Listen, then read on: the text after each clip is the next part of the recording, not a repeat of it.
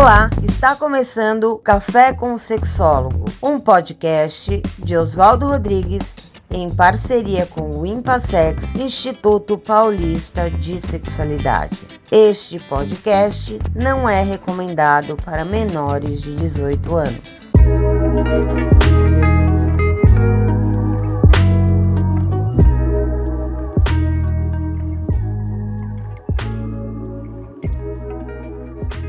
Olá, bem-vindos a mais uma discussão através da, do Instituto Paulista de Sexualidade, o IMPASEX. Eu sou Oswaldo Rodrigues, sou psicólogo, terapeuta sexual de casais e eu quero trazer para vocês uma discussão importante para o nosso meio social e para as questões associadas a relacionamentos sexuais de adultos com menores de idade. Primeiro, vamos lembrar que legalmente um adulto não pode, não deveria, em hipótese alguma, ter um relacionamento sexual com menores de idade. Nossa lei não apenas proíbe, como torna uma questão de, de importância, não apenas moral. Eu quero apontar que, primeiro, é uma questão legal no nosso país.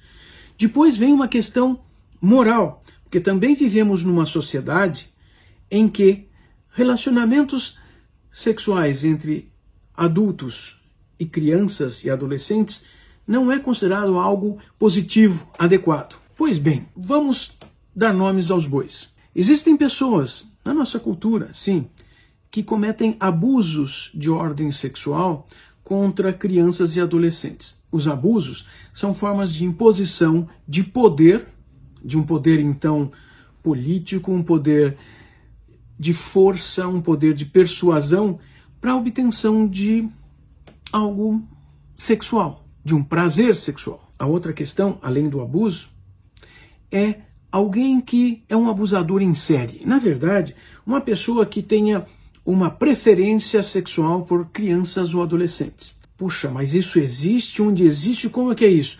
É isso que nós denominamos de pedofilia. Quando se refere a criança, é pedofilia.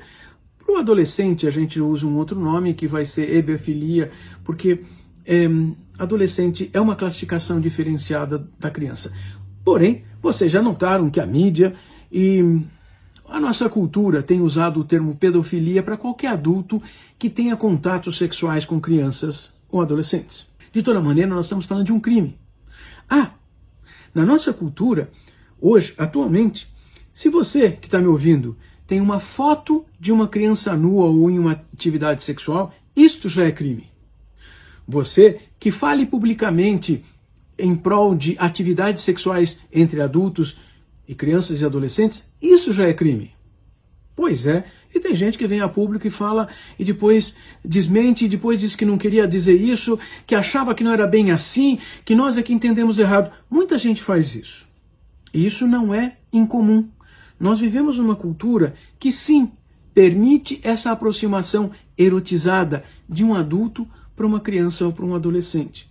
Em verdade, sinto contar para vocês, mas dois terços dos abusos sexuais de crianças, os abusos acontecem em casa. Sim, por parentes. Pai, mãe, irmão, primo, tio, tia, prima. Esse é um contexto importante para compreendermos que nós estamos num momento de transição, porém esse momento de transição já está sendo longo historicamente, onde consideramos que crianças não deveriam ter atividades sexuais com adultos. Muito menos adultos com mais de 60 anos, obviamente. Ah, alguém podia dizer assim, mas é que nós vivemos numa sociedade e que não tem, não tem muita liberdade. Em verdade, as sociedades que dizem e que alardeiam mais sociedades é, mais liberdade são aquelas que mais permitem que adultos, inclusive, se casem legalmente com crianças menores de idade. Nos Estados Unidos, por exemplo, no mundo ocidental, é o país que mais tem casamentos legalizados entre adultos e menores de idade. Puxa, então não é bom a gente tomar a liberdade americana como um bom exemplo de equilíbrio social, de justiça social, de defesa da família? Nem um pouco. Mas vejam só, como é que nós, da psicologia, entendemos estas pessoas? Nós temos que entender essas pessoas de diversas formas. Como existem pessoas que produzem esses crimes na nossa cultura, nós já sabemos algumas coisas. Esses crimes, eles são complicados para essas pessoas porque eles vão ser indiciados, vão ser presos, ah, são presos praticamente imediatamente. Quando podemos estudar essas pessoas, sim, nós vamos perceber que essas pessoas têm algumas compreensões, algumas crenças, algumas autopercepções e percepções do mundo que dizem, eles mesmos dizem, nossa, mas eu não fiz nada de errado, eu amo essa criança, eu só quis o bem dela.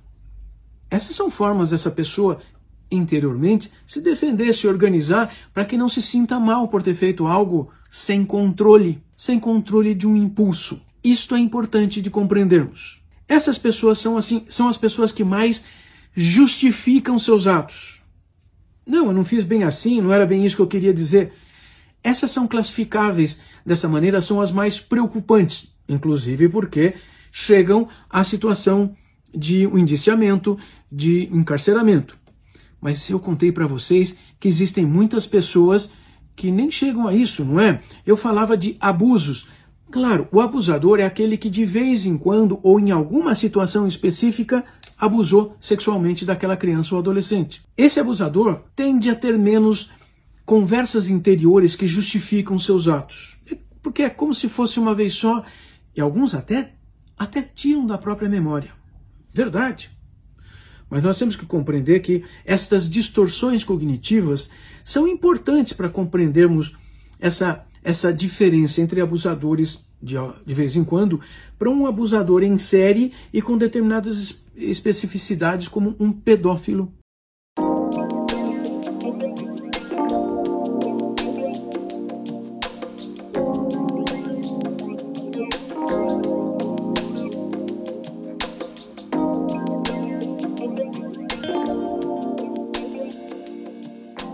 Então, um pedófilo é uma classificação diagnóstica que nós, da psicologia, da psiquiatria, vamos fazer para algumas pessoas que fazem, exigem, querem angustiadamente procurar apenas aquele tipo de pessoas, crianças, para um relacionamento sexual. Mas os abusadores são em maior número e, como eu disse, estão no meio de nós. Estão muito próximos. Os abusadores sexuais, na maior parte, são homens. Mas nos últimos 20 anos, a internet tem ajudado para isso a compreendermos que existem muitas mulheres que também abusam sexualmente de crianças, de filhos, de parentes, de sobrinhos. Talvez não apareça tanto, mas tem aparecido cada vez mais. Isso é interessante, porque um abuso sexual pode ser o manuseio do corpo da outra pessoa, de forma inapropriada em áreas e regiões consideradas na nossa cultura como eróticas ou sexuais. Pensem bem, é possível que tenhamos visto alguma coisa acontecer numa festa de família. Esse é um problema muito sério, porque quando acontece numa festa de família e você, familiar, não tomou providências, você não foi atrás, você não colocou a família toda discutindo isso, você não chamou a polícia, vai acontecer de novo e repetidamente porque essas pessoas vão aprendendo com o passar dos anos. Fez uma vez, deu certo, foi legal, gostou, ninguém reclamou, vai fazer de novo. E talvez até faça, produzindo todos, todas as invasões de privacidade possíveis e, inclusive, não respeitando momentos sociais como reuniões de família. Precisamos pensar nisso. Como ajudar essas pessoas? Precisamos ajudar com. É, hoje é denunciando, porque a partir da denúncia essa pessoa pode procurar ajuda. Antes, ela não vai achar que é tão verdadeiro. Afinal de contas, ela não queria o mal dessa pessoa. Afinal de contas, ele só achou que essa criança queria, precisava de um adulto para alguma coisa. Pois é, alguns justificam que menores de idade em periferia estão ali por isso mesmo. Não, não estão ali por isso mesmo elas não têm o que comer e vão ser abusadas em troca de comida. Isto é abuso duplamente qualificado. É o abuso do adulto sobre o menor em termos sexuais e é um abuso econômico, porque já prejulga e compreende que aquela pessoa, aquela criança ou adolescente está precisando de uma troca e ela tem o que para oferecer além do corpo, além da possibilidade de ter o corpo invadido. Pensem nisso. Isso é importante para compreendermos e diagnosticarmos como é que as pessoas pensam e se organizam. Se chegarem ao consultório, claro que nós temos como ajudar. Por quê? porque é necessário aprendermos como pensamos essas coisas, como usamos esses argumentos pensados de uma maneira infeliz, de uma maneira errada. Como, na verdade, pensamos essas coisas só para justificar fantasias, desejos ou impulsos que temos e não sabemos como lidar com a frustração de não deixarmos uma coisa acontecer. Pensem nisso, precisamos compreender isso. É possível mudar? Claro que é, mas precisamos ter uma motivação para isso. Torno a dizer, atualmente na nossa cultura a grande motivação normalmente é escapar de uma prisão. Ah, não basta simplesmente dizer que está fazendo terapia para escapar de uma prisão. Porque os processos são longos. Muitas vezes demoram 4, 5, 6 anos. Enquanto isso, a pessoa está vigiada sobre essas questões. Mas se ela quiser mudar, muda sim e descobre novos mundos satisfatórios, prazerosos e adequados para viver. Vamos pensar nisso?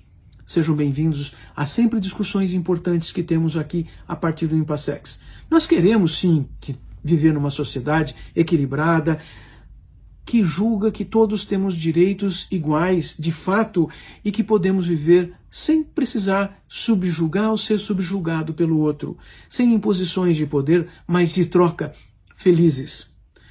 A sexualidade é uma forma de trazer felicidade. Uma sexualidade que é trocada entre pessoas de, em comum acordo, capazes de tomar uma decisão socialmente definida, adultos. Isso é bom. E pode ser muito melhor do que você sabe, do que você já viveu.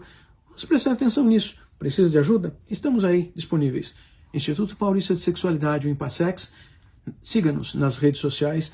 Participe sempre, ouça sempre as nossas conversas aqui no YouTube, no Facebook, no Instagram, no Twitter, nos podcasts. Nós estamos presentes com vocês. Até mais.